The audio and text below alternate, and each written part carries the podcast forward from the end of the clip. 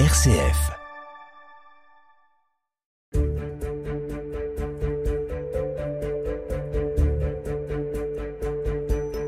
Connaissez-vous le machon lyonnais? Tradition solidement ancrée dans la ville de Guignol. Il s'agit d'un repas à l'heure du petit déjeuner, composé principalement de charcuterie, d'abats et de Beaujolais. Le machon, c'est surtout l'héritage des canuts, ces travailleurs de la soie qui mangeaient ensemble le matin après quelques heures de travail.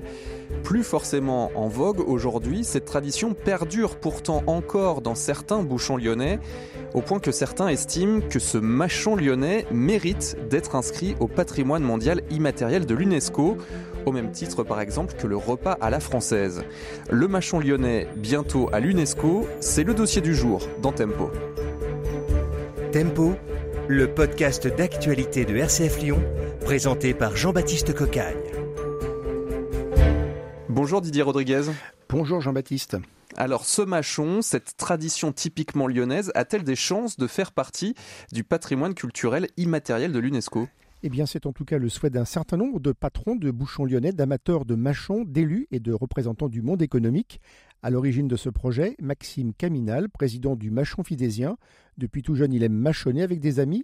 Il a même créé et organisé avec d'autres le plus grand machon du monde au stade de Gerland. Et depuis deux ans, il œuvre à ce que le machon lyonnais soit classé au patrimoine culturel immatériel de l'UNESCO.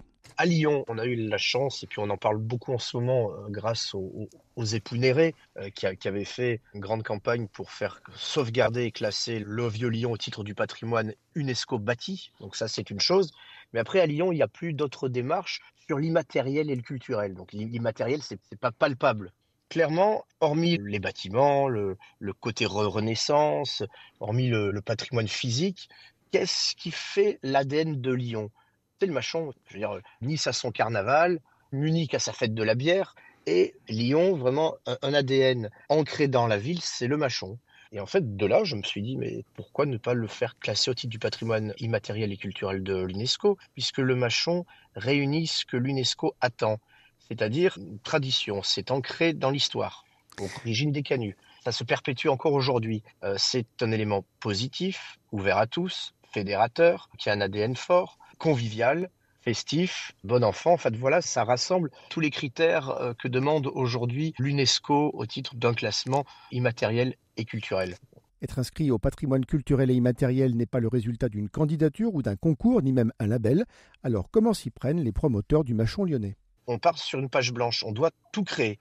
D'abord fédérer au niveau local, et c'est ce qui est en train d'être fait depuis quasi deux ans. Les premiers qui nous ont soutenus, nous avons Olivier Canal, le président des Bouchons Lyonnais, qui a été un des premiers à soutenir cette démarche de classement UNESCO. Les Toques Blanches, Christophe Marguin aussi, beaucoup de collectivités, le département du Rhône, la région Auvergne-Rhône-Alpes qui sont informés de cette démarche et qui la soutiennent, la majorité des confréries gastronomiques à Lyon et beaucoup d'institutionnels, de restaurateurs, d'épicuriens. Ensuite, on doit créer l'engouement et créer un projet. Ça, c'est l'étape numéro 2, donc début d'année 2024. On a fait rédiger une charte, l'appel du machon, rappelant brièvement au niveau historique ce qu'est le machon et les perspectives de, de, classement du machon UNESCO. Cette charte sera d'abord signée par les grands signataires, les institutions, les confréries, les labels gastronomiques, et ensuite une charte qui sera ouverte à la population pour recueillir le maximum de signatures. Et de là, ensuite, on, arrive à présenter ce dossier que l'on structure et après, il va falloir vendre le dossier à Paris. Et ensuite, Paris euh, le vendra, entre guillemets, euh, au niveau euh, international à l'UNESCO. Un projet qui motive de nombreux chefs de cuisine comme Olivier Canal du Bouchon Lamenière et président de l'association des bouchons lyonnais. Pour moi, c'est un rêve, parce que je pense que le machon mériterait d'être au patrimoine immatériel de l'UNESCO, parce que voilà, c'est un moment de vie, c'est un lieu ou un moment où l'on partage qui est historique. Et donc on a une personne qui s'en occupe, qui est Maxime Carminal. Je le soutiens, la ville le soutient, euh, la CCI le soutient. Il y a beaucoup de gens. Là, le dossier se monte. Et une fois que le dossier est bien monté, bien ficelé, on va faire notre demande. Voilà. Vous allez faire partie des restaurateurs qui allaient signer la charte, qui sera signée au mois de mars l'année prochaine Oui, je serai peut-être, j'espère, le premier à signer. Après, je vais être franc. Si ça passe, nous, on va parler des machons. Quand on parle de machons, on parle de bouchons.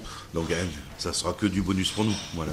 Les porteurs du projet peuvent aussi compter sur l'appui des élus lyonnais, rhodaniens et régionaux, Pourquoi? Réponse de Christophe Guillotot, le président du département du Rhône. Parce que d'abord, c'est des acteurs du département qui en ont eu l'idée. Et puis, c'est mettre aussi en, avant notre histoire culinaire, notre, patrimoine, euh, je dirais, historique en termes d'alimentation, cette spécificité lyonnaise, le machon, où on se réunissait entre copains, entre collègues de travail. Euh, et puis, quand on y regarde bien de plus près, ce sont des produits qui sont essentiellement issus du département, nos charcutiers, nos producteurs de légumes, notre histoire. Voilà, c'est aussi faire un complément euh, de ce qu'est la bonne vie et la bonne chair sur le Rhône dans nos bistrots qui seront de moins en moins nombreux. Mais peut-être c'est aussi euh, par là les soutenir et considérer que ça fait partie de l'entourage complet de ce qu'est la restauration lyonnaise. Et bien sûr, pas de machon sans bouchon, ces restaurants qui servent la cuisine traditionnelle lyonnaise, même au-delà des frontières de la Cité des Gaules. Je vous amène à Oulin, dans la cuisine de Julien Barbet, chef du restaurant Les Frères Barbet.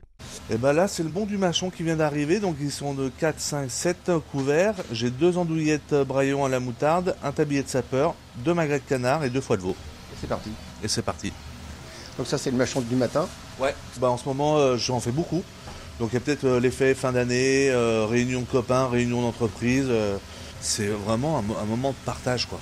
Et c'est hyper convivial je trouve.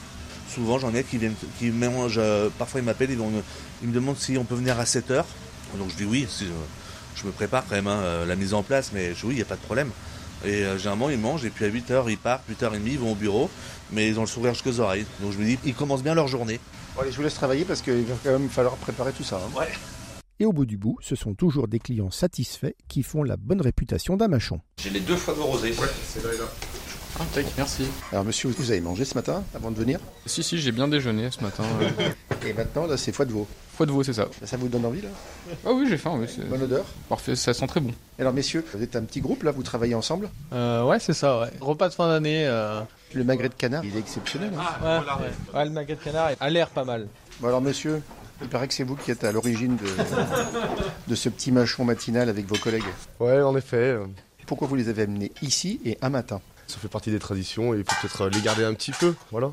Et alors, chez les frères Barbet? Je connaissais pas, c'est la première fois que je viens. Ah. Mais on m'a dit que c'était une très bonne adresse, donc euh, on va déguster ça et on vous dira si c'était bien. Petit. On croit une viennoiserie. Monsieur qui avait tenté le tablier de sapeur, vous avez goûté là, qu'est-ce que ça vous inspire? C'est un peu gras, mais c'est très bon. Ça ressemble un peu à un cordon bleu. Cordon bleu amélioré. Voilà, et un tempo à l'heure du petit déjeuner qui vous aura peut-être mis en appétit.